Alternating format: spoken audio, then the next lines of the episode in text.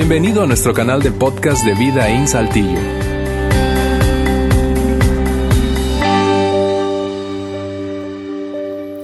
¿Cómo están? Muchas gracias.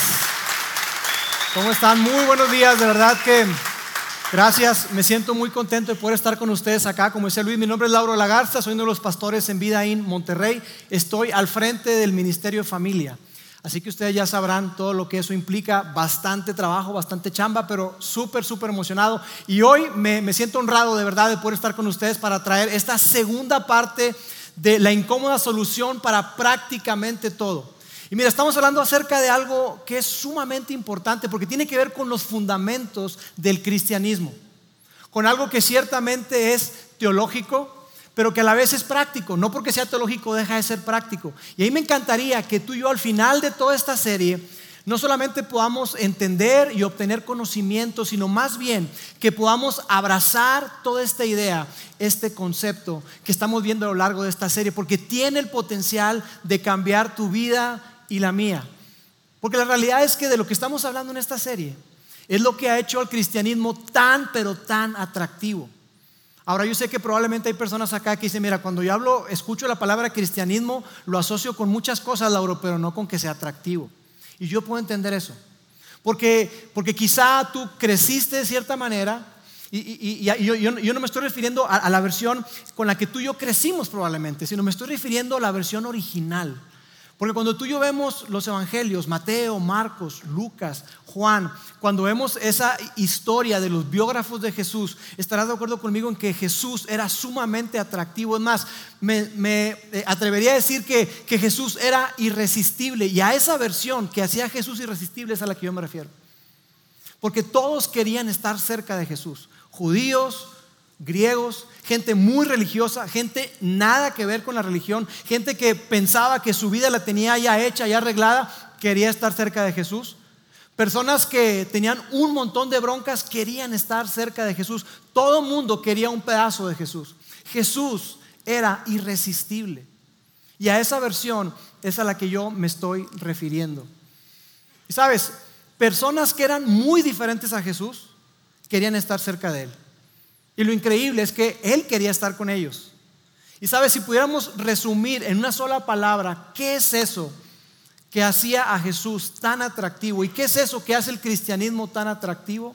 Es la palabra, y lo veíamos la semana pasada, la palabra gracia. Gracia.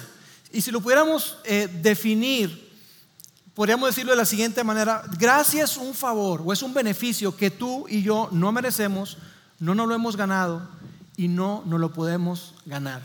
Un favor inmerecido, imposible de ganar. No es algo por lo que tú hayas trabajado, por lo que hayas luchado, por lo que te hayas esforzado y entonces sí, porque entonces no sería gracia. Tú te lo estarías mereciendo. Y no hay nada que tú y yo podamos hacer para ganarlo. No importa cuánto nos esforcemos, no importa cuánto luchemos, no importa cuántas ganas tú y yo le echemos. La realidad es que no podemos merecerlo. Y gracia es eso que tú y yo queremos, eso que tú y yo anhelamos cuando hemos lastimado a una persona que amamos. Una persona que, que estimamos, que apreciamos, que amamos y que lastimamos con una palabra porque dijimos algo y, híjole, ya no puedo regresar al pasado. Hiciste algo y lastimaste a una persona que amas y tú quieres, tú anhelas de ellos que te extiendan gracia. Tú lo que quieres es que ellos, a pesar de todo, te traten como si, como si nada hubiese sucedido, como si nada hubiera pasado. Y no es como que les dio amnesia, que se les olvidó y que, se, que me hizo algo Lauro. No, no, ellos están conscientes, muy conscientes de lo que tú les hiciste, de las palabras que dijiste, de lo que tú hayas hecho en contra de ellos. Pero aún a pesar de eso, ellos te pueden ver a los ojos y te dicen, ¿sabes qué? Estamos bien. Nuestra relación, tú y yo, estamos bien. No pasa nada. Eso es gracia. Y nos encanta recibirla. A ti y a mí nos encanta recibir gracia, pero a veces nos cuesta entregársela. Y a lo largo de la serie hemos dicho algo y lo vamos a seguir diciendo, y es esto, que la gracia, y por eso el título de la serie, es que la gracia cuando se aplica correctamente resuelve prácticamente todo. Es incómodo, por eso le pusimos la incómoda solución para prácticamente todo. Pero la gracia, cuando se aplica correctamente, resuelve prácticamente todo. En una relación matrimonial, la gracia resuelve prácticamente todo. Una relación entre padres e hijos, la gracia resuelve prácticamente todo. Una relación con esa persona incómoda, difícil del trabajo, la gracia resuelve prácticamente todo. Con esa suegra o tu suegro, ¿verdad? Que dijo que iba a estar unos días nada más y esos días se convirtieron en semanas y luego meses y dices tú, oye, ¿cuándo se va a ir? A los tres días los muertos apestan, los visitas también y esta persona ya tiene mucho tiempo aquí con nosotros, mi amor, ¿hasta cuándo? Ese vecino incómodo, ¿verdad? Que, que pone la música a todo volumen y que no te considera, pero para nada, y no te deja dormir, la gracia resuelve prácticamente todo. Ese jefe que te hace trabajar dobles jornadas, la gracia resuelve prácticamente todo. Y sabes, con la gracia ocurre algo curioso. Y lo que ocurre es que no se puede entender. Tú y yo no podemos entender la gracia hasta que no la experimentamos. Mientras no la experimentemos, la gracia no es más que un concepto, no es más que una idea, no es más que una palabra en el diccionario. Tú y yo tenemos que experimentarla para poder entonces entenderla. Y esto es muy importante. ¿Por qué? Porque solamente se puede experimentar en el contexto de las relaciones. Si no hay una relación, difícilmente, o será prácticamente imposible, que tú recibas gracia. Si no hay una relación, será imposible prácticamente que tú puedas extenderle a alguien gracia. Y eso es muy importante, ¿por qué? Porque por eso fue necesario que Dios se hiciera presente. Por esta razón, Dios se hizo presente. Si alguien pregunta, oye, pero ¿por qué fue necesario que Jesús viniera? ¿Cuál era la idea? Era que pudiéramos experimentar gracia, que pudiéramos conocer el amor, la gracia, ese favor inmerecido de parte de Dios. Por eso es que, que Jesús vino, porque sin la presencia de Dios jamás habríamos conocido la gracia de Dios.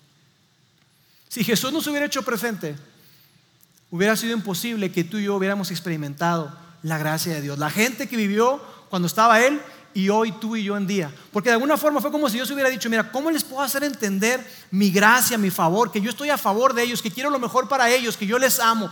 ¿Cómo puedo hacerlo de una manera tangible, que lo puedan experimentar, que lo puedan tocar? Jesús se hizo presente precisamente para eso. Y por eso fue que Juan uno de los apóstoles, uno de los discípulos de Jesús, que, de hecho pertenecía al círculo más íntimo de Jesús, era, era de sus cuates, sus amigazos. Juan cuando estaba llegando ya al final de sus días, como que él empieza a reflexionar y quizá también animado por otras personas, Juan dice, yo tengo que registrar lo que yo viví, lo que yo vi. Yo tengo que dejar plasmado qué es eso que yo experimenté con Jesús. ¿Qué fue lo que yo vi y yo viví? Así que Juan, cuando empieza su relato, su biografía, él empieza diciendo lo siguiente, en el principio era la palabra. Él no dice en el principio era Dios, él dice en el principio era la palabra porque él estaba tomándose de un concepto, un concepto que los griegos desarrollaron y, el, Nuevo Testamento prácticamente se escribió en, en griego koiné. Y él estaba tomando ese concepto y esa idea predominante en el mundo en aquella época, ese concepto griego que era logos, que tenía que ver con que todo el universo, para todo el universo, para todo lo importante, para todo lo más inteligente, había un orden racional y moral. Y los griegos decían, hay, un pensamiento ahí y la tierra es un reflejo de ese pensamiento. Y los judíos lo llevaron más allá, decían, sí, pero atrás de todo pensamiento hay un pensador. Ese pensador es Dios. Entonces Juan, que está dirigiéndose a multitudes, dice, mira, en el principio era el logos, en el principio era la palabra, en el principio era Dios. Y después continúa y dice, y esa palabra, ese logos, se hizo carne y habitó entre nosotros, es decir, Él tomó forma de cuerpo.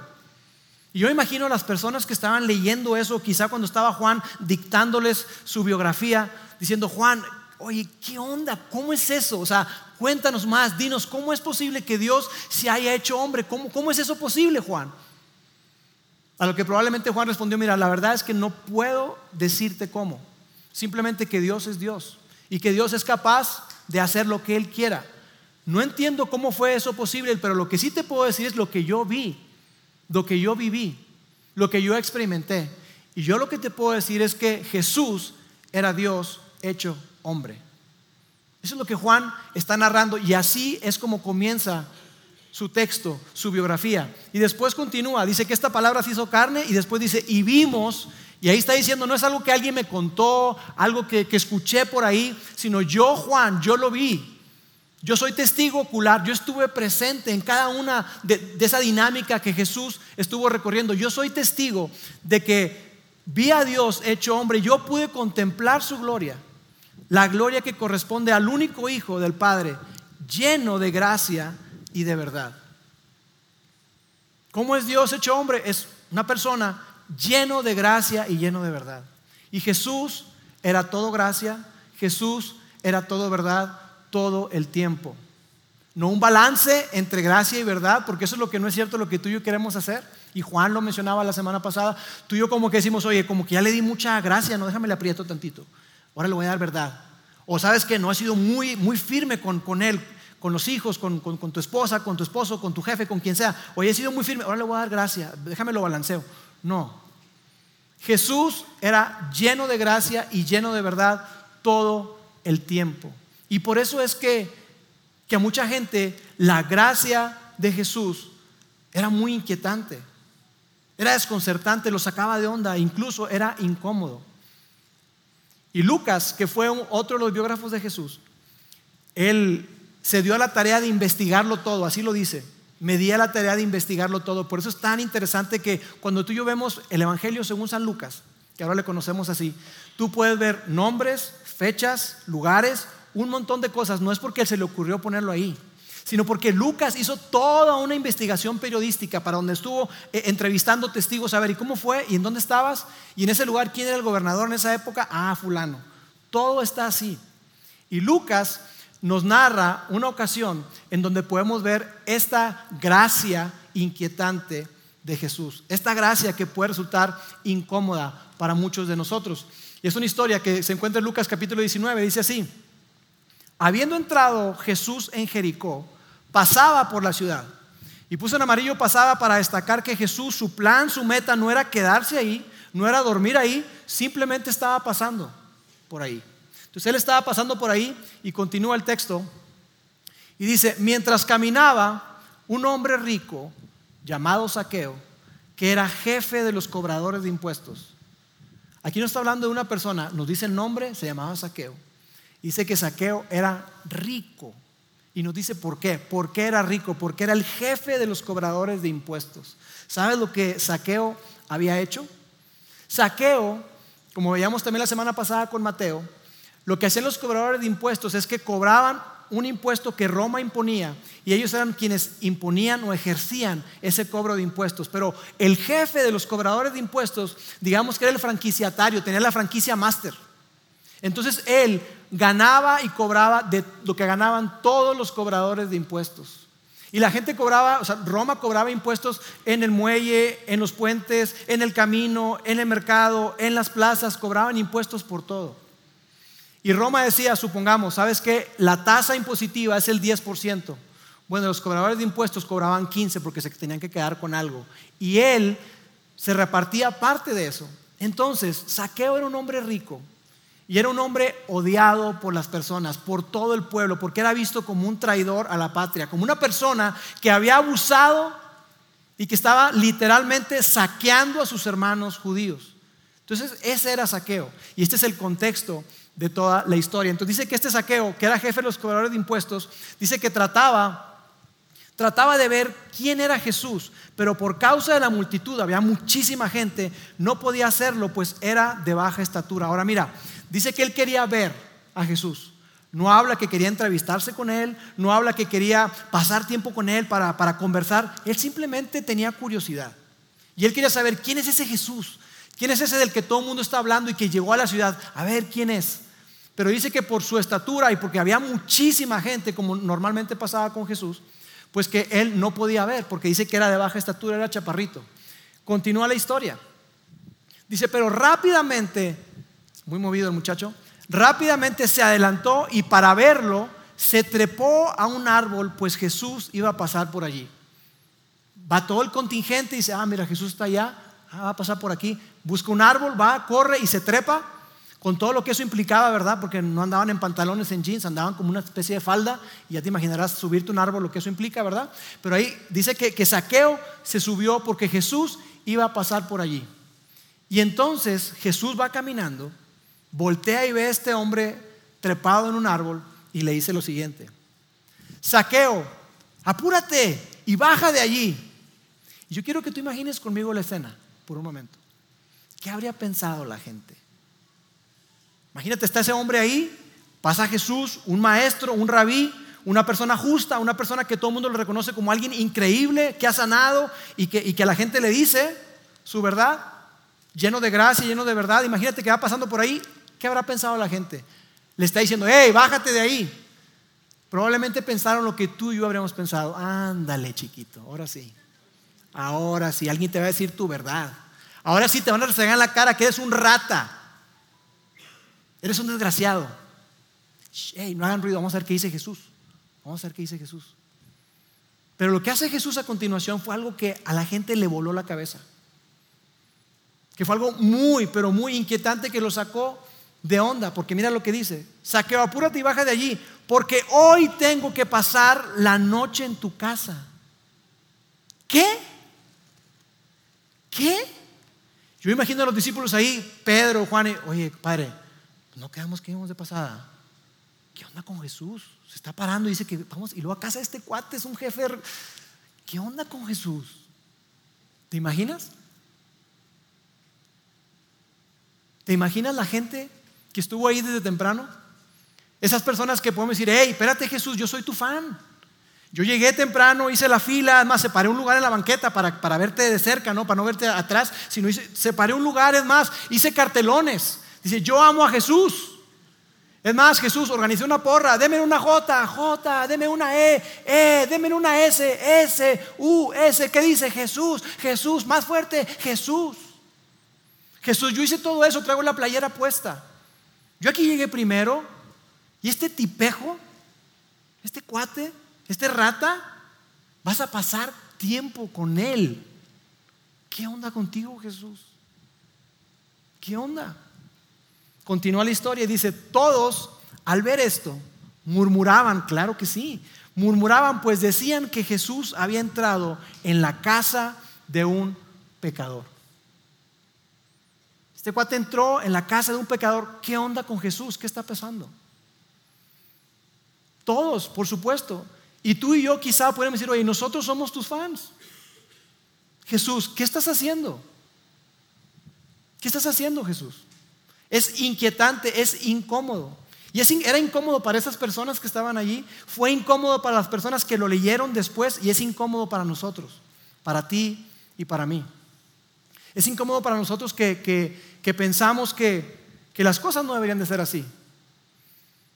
Pero cuando tú y yo entendemos o empezamos a entender el reino de Dios y cómo funciona el reino de Dios, empezamos a ver que tú y yo somos llamados a otro tipo de vida a una vida con una mentalidad diferente, con otro sistema de valores, donde Dios nos ve de manera diferente como tú y yo nos vemos.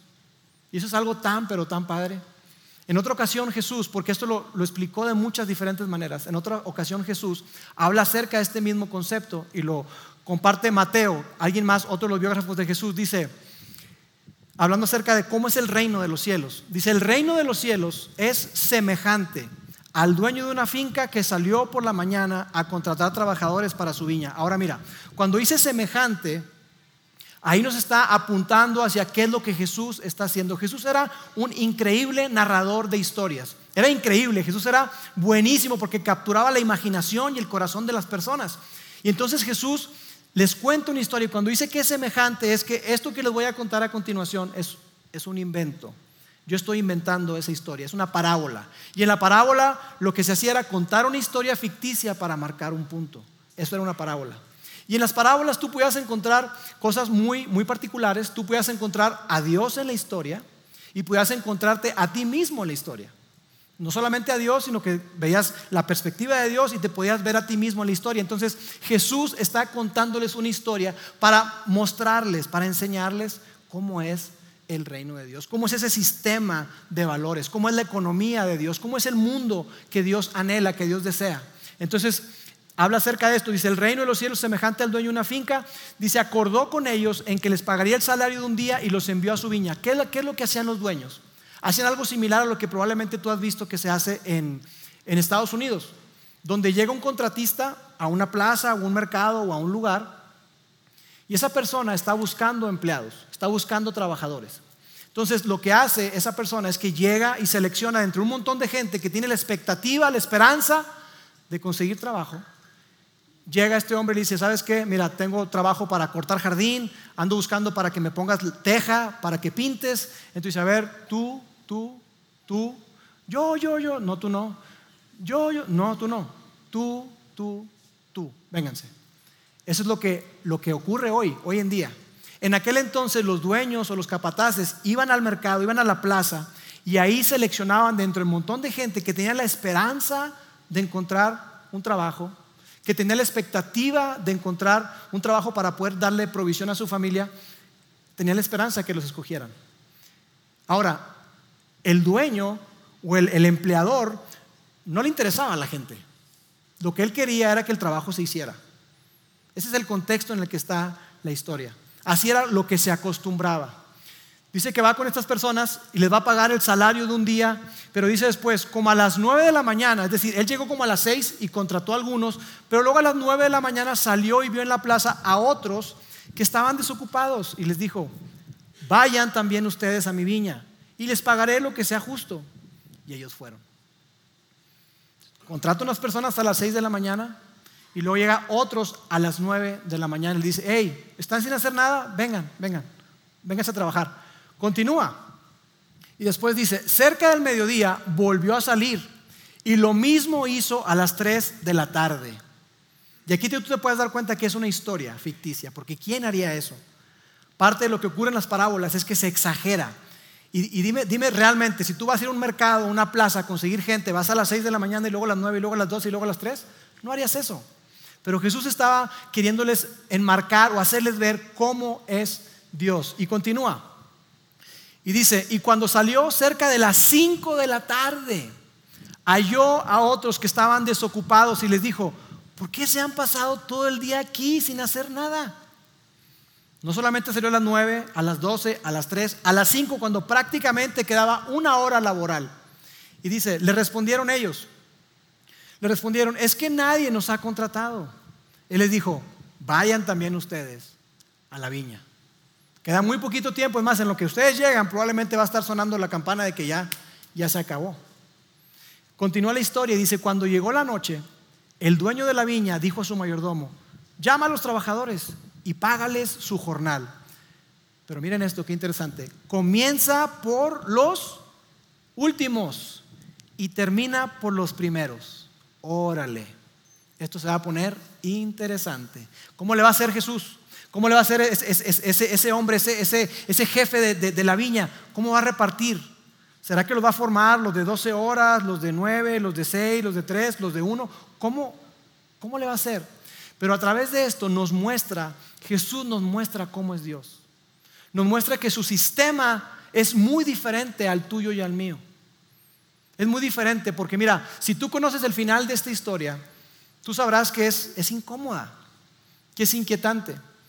Y nos saca, nos saca de onda, saca de onda personas que, que, sienten que, que han hecho algo, saca de onda personas, les confieso como yo, que podríamos de alguna manera quizá tener conversaciones, y quizá eres tú, que de alguna manera probablemente has tenido conversaciones con Dios donde le has dicho, mira Dios, mi vida está lejos de ser perfecta, Dios, pero, pero yo le he echado ganas.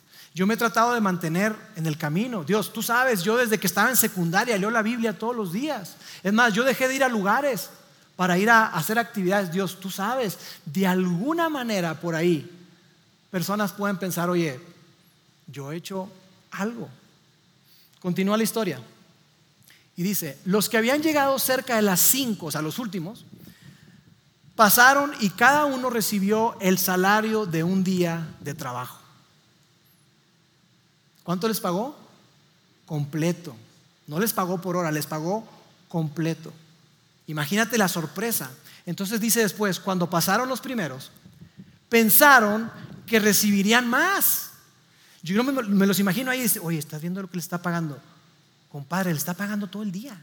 Oye, habremos entendido mal. A lo mejor nos dijo que iba a pagar un día, pero iba a ser por hora. O, o sea, no, oye, vamos a pagar mucho más.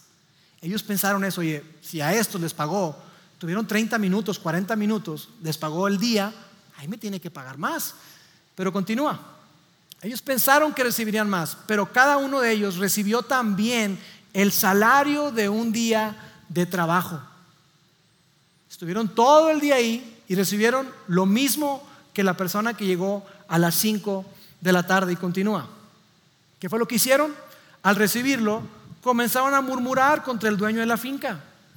Claro, se molestaron, dijeron, oye, ¿qué onda con esto? Así como, como murmuraron eh, con Mateo, así como murmuraron con Saqueo en la historia que veíamos, oye, ¿qué onda con esto? Esto está patas para arriba, esto está mal, esto no puede ser, esto no puede ser. Continúa y dice, estos últimos, le dijeron ellos, hey, estos últimos trabajaron una sola hora. Y mira qué, qué interesante esto, y los has hecho iguales a nosotros que hemos soportado el peso y el calor del día. Los has hecho iguales. Y sabes que ellos y yo no somos iguales, para nada. Ellos son, no sé qué sean, pero no son como yo. ¿No es cierto que eso es lo que tú y yo hacemos? ¿No es cierto que eso es lo que tú y yo hacemos? Y eso es lo que le está diciendo. Dice, hey, ellos no son iguales a nosotros, no los puedes comparar, no los puedes medir con la misma vara, está mal que lo hagas así. Y Jesús respondiendo en voz de este, de este dueño, le contesta lo siguiente, el dueño le dijo a uno de ellos, amigo mío, ¿no te estoy tratando injustamente? ¿Acaso no te arreglaste conmigo? ¿No quedamos tú y yo cuando platicamos ahí en la plaza, ¿te acuerdas? ¿No quedamos en que el salario de un día iba a ser lo que te iba a pagar? Esa es tu paga. Tómala y vete. No te estoy engañando. No te estoy este, tratando injustamente. Lo que justo lo que tú y yo acordamos es lo que te estoy entregando. Ni un peso más, ni un peso menos. No te sientas mal. Y después, mira lo que dice. Si yo quiero, está hablando el dueño, y es como estoy hablando Jesús ahí, Dios, si yo quiero darle a este, a este último lo mismo que te doy a ti, si a mí me place darle a él, y ahí yo creo que muchos de ellos tronaron. No, no, no, no, no, no, no, no, para nada. Discúlpame, discúlpame.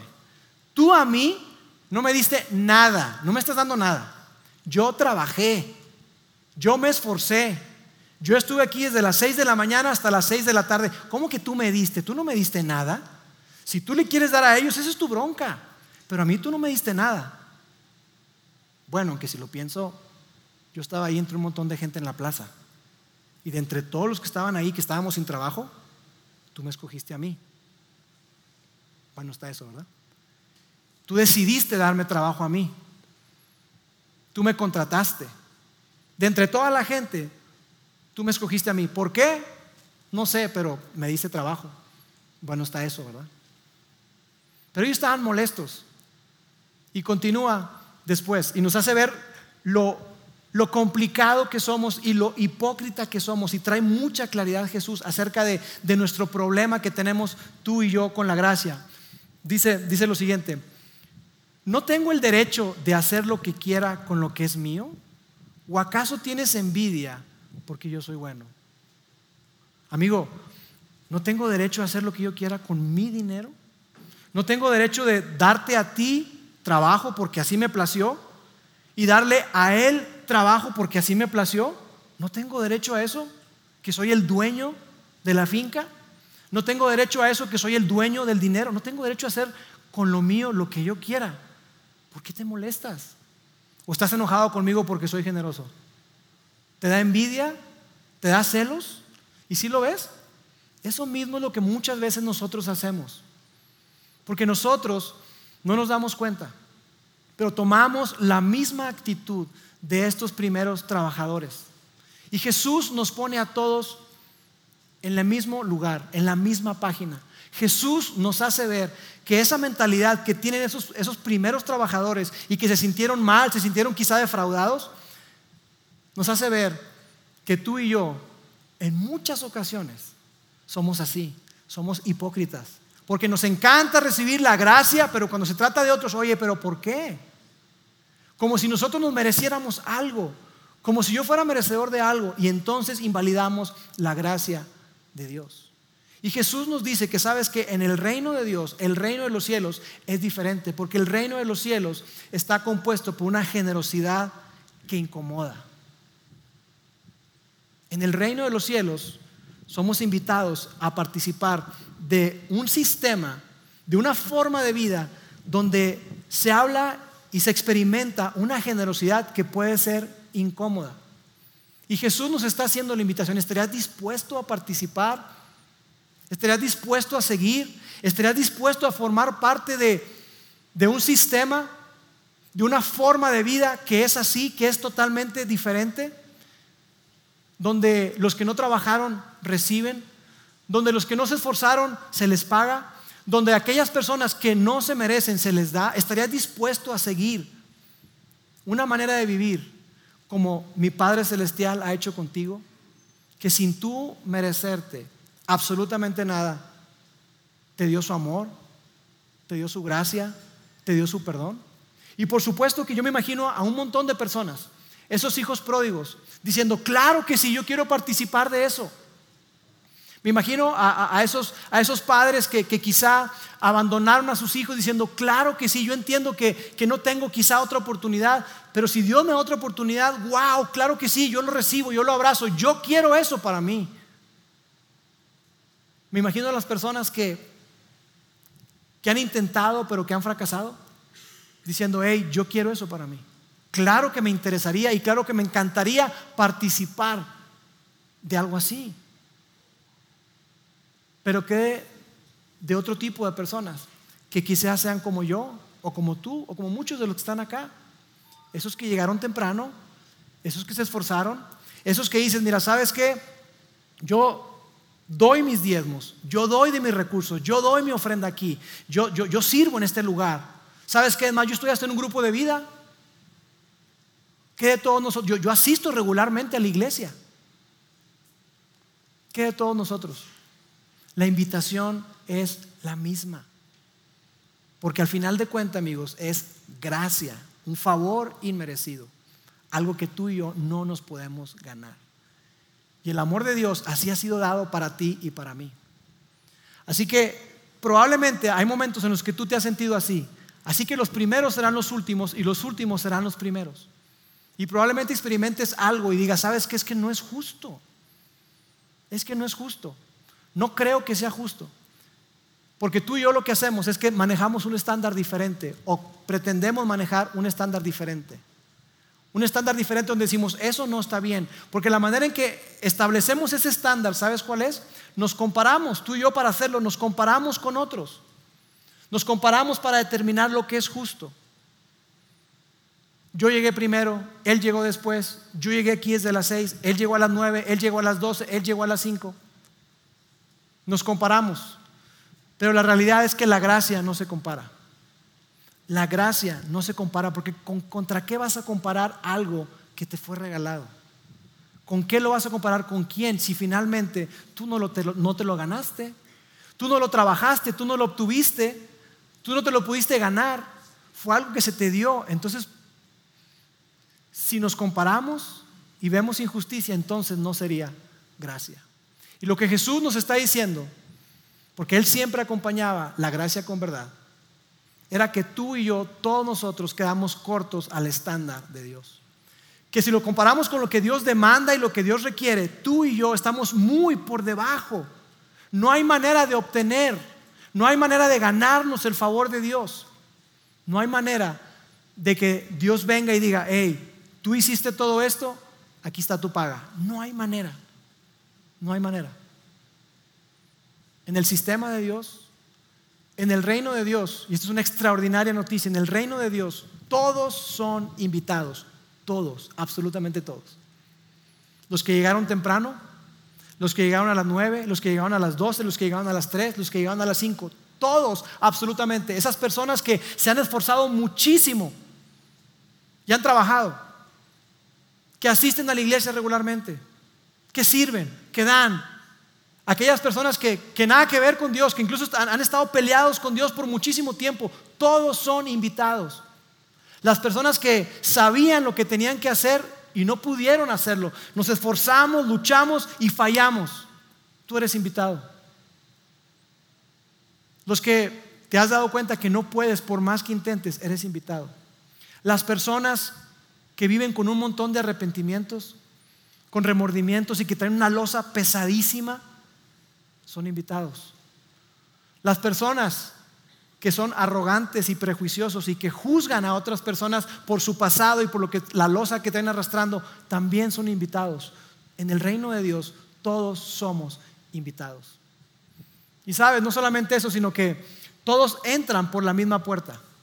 A ese reino de Dios que somos invitados, todos podemos entrar. La invitación es para todos y todos podemos entrar por la misma puerta. Y esa puerta es Jesús. Jesús dijo, yo soy la puerta. La manera de acceder al Padre, la manera de acceder a Dios es a través de Jesús. Y por eso fue que Jesús vino y se hizo hombre, para que pudiéramos ver y experimentar y vivir la gracia, el favor de Dios. Y todo mundo entramos por la misma puerta de la misma forma. ¿Cuál es esa forma? Colocando toda tu confianza, todo tu peso, así como yo estoy sentándome en esta silla y estoy creyendo que esta silla puede sostener mi peso y me puedo recargar así, eso es confiar. Yo confío en que esta silla me sostiene.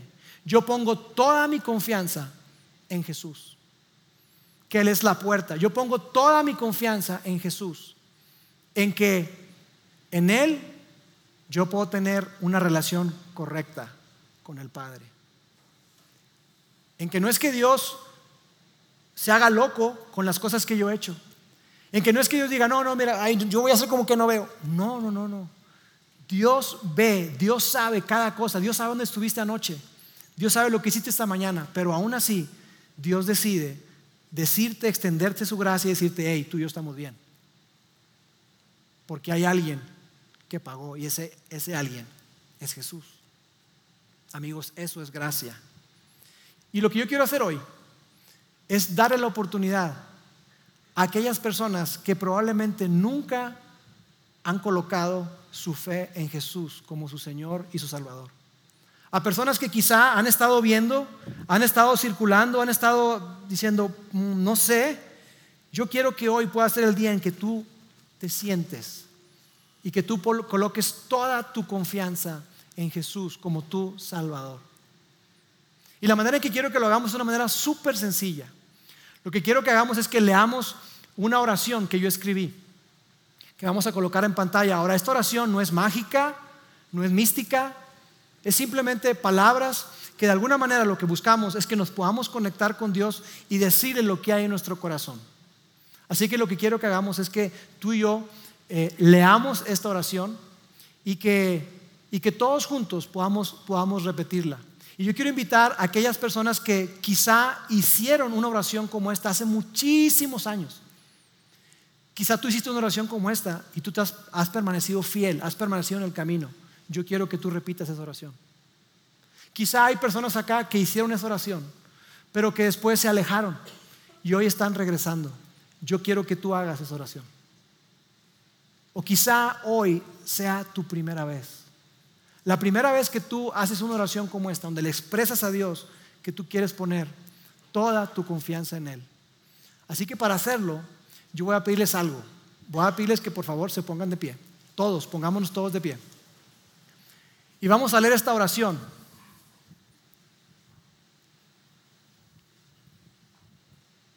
La leemos juntos, todos, a la cuenta de tres. Una, dos, tres. Padre Celestial todos los días quedo corto de tu estándar. Necesito lo que no merezco, ser perdonado de mi pecado y restaurar mi relación contigo. Creo que Jesús murió por mí para lograr ambas cosas. Pongo mi fe y confianza en Jesús como mi Señor y Salvador. Amén. Gracias por haber escuchado este podcast de Vida en Saltillo. Si deseas escuchar estos mensajes en vivo, te invitamos a que nos acompañes todos los domingos a nuestro auditorio. Para más información sobre nuestra ubicación y horarios, entra a vidainslt.org o síguenos en nuestras redes sociales como Facebook, Twitter e Instagram. Nos vemos la próxima semana.